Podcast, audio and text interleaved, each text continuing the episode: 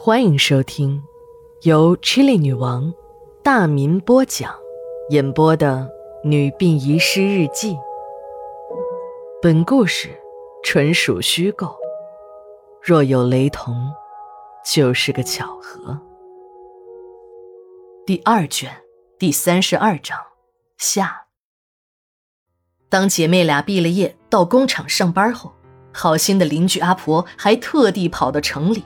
告诫两姐妹一定要记住父亲临终前的话，要慎重对待自己的恋爱婚姻问题。这时的姐妹俩都已经长大成人，身体虽然单薄一点可也没有什么别的异常。她们虽然知道父亲的临终遗言一定是真的，可那个流淌青春的年代，恋爱、结婚对于每一个年轻的女孩子来说，那都是再正常不过的了。当爱情真正到来的时候，是任何理由也不能阻止的。姐妹两人也一样。然而，巧合的是，姐妹两个同时爱上了一个人。他是厂里的一个技术员，人长得高大帅气，公认的技术棒，人品好。这样的好小伙便成了厂里很多姑娘的择偶标准。姐妹俩是双胞胎，长相差不多。身材苗条，面容姣好，有着林妹妹一样的柔弱美，小伙子早就心仪多时了。别看姐妹两个是双胞胎，但这性格呢却迥然不同。姐姐性格活泼开朗，妹妹却生性沉默，不善言谈。在这场恋爱中，性格开朗的姐姐占了先机。当她和小伙子花前月下，成双入对的时候，妹妹。则选择了沉默，把那份爱埋藏在了心里。自此，尽管不断的有人追，小荣呢也不再动心了。虽然小荣也提醒过姐姐，可热恋中的姐姐却一句话也听不进去。要命的是，不久姐姐结婚了，更要命的是，没过多长时间，居然怀孕了。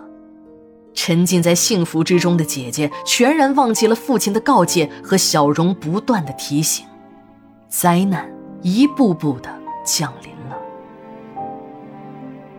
手术室里，姐姐永远的闭上了眼睛，同时，一个可爱的女婴降生了。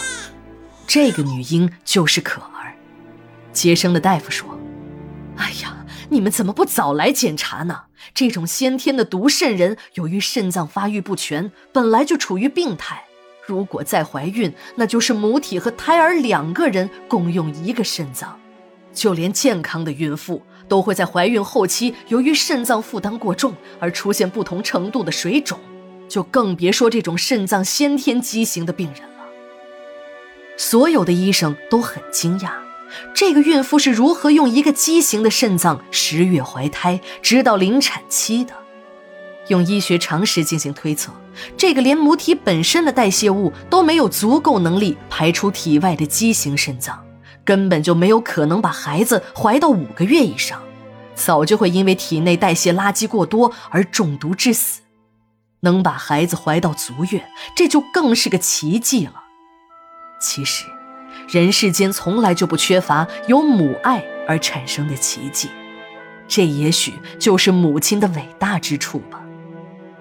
料理完了姐姐的丧事，小荣感觉到姐夫老了许多，几个月间，头发已经白了一半，皱纹爬满了脸。当小荣把父亲的遗言告诉给姐夫时，姐夫责备了小荣。小荣委屈地说：“都是姐姐不让我说。”他说自己就是豁出了命去，也要给自己爱的男人生个一男半女的。姐姐死了，姐夫一个大男人，既要照看孩子，还要工作，整个家弄得和猪窝没什么区别。实在看不过去的小荣，主动承担起了照看可儿的任务，把家里又收拾得井井有条了。一个没结婚的小姨子，天天和独居的姐夫混在一起。一些长舌妇们的唾沫星子像雨点儿一般的飞了过来，有说男的不正经，娶了姐姐还要勾引小姨子；有的说那小姨子是自愿的，本来这小姨子就是姐夫的半个屁股嘛。有些话就更难听了。那些长舌妇们巴不得哪儿有点花边新闻，好成为他们茶余饭后、街头巷尾的谈资。谈完了还要评论一番。每天上下班，小荣都要接受这些人的注目礼。他每次都快步的走过，他知道那些人说不出什么好话来。真要是和他们较真儿，那他们就真的要屎壳郎子打哈欠，指不定还要喷出什么粪来。小荣的心里一直有姐夫，再加上他和姐夫之间确实是清白的，所以每次姐夫让他不要管自己，对他影响不好时，小荣总是说：“那嘴长在别人身上，愿意怎么说就怎么说呗，我们自己清白不就行了？”其实，小荣嘴上这么说。可他对姐夫的感情始终放不下，心里曾经无数次想过要打破这层清白，可始终鼓不起勇气。直到那一天，他和姐夫两个人做了同一个梦，那是姐姐托给他们的梦。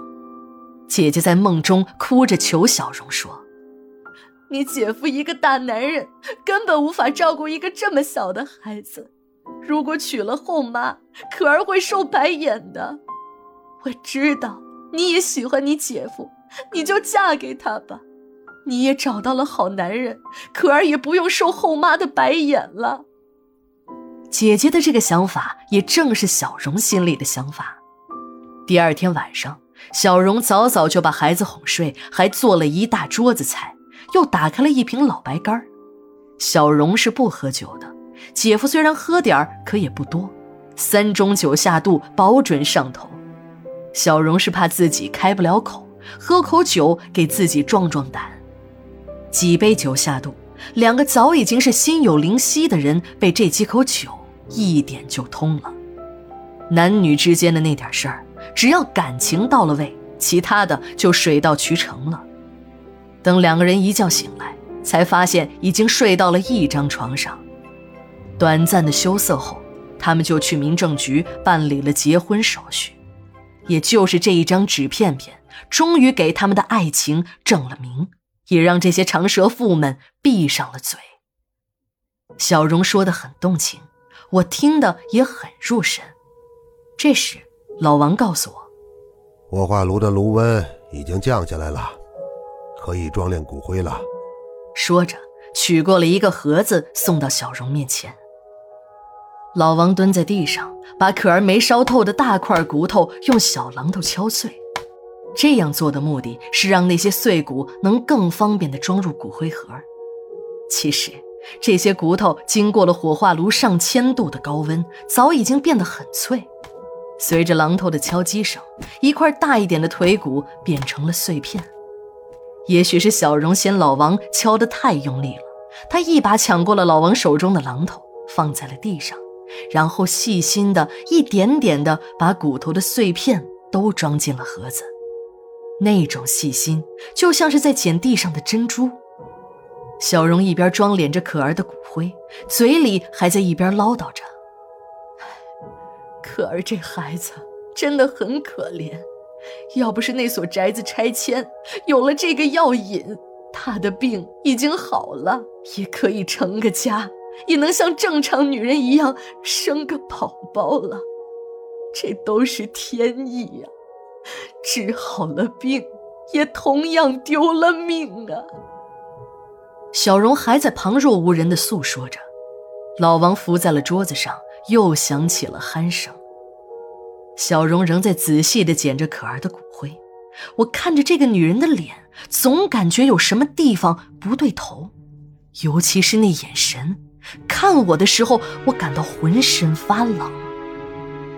九月二十二日，日记连载，明天继续。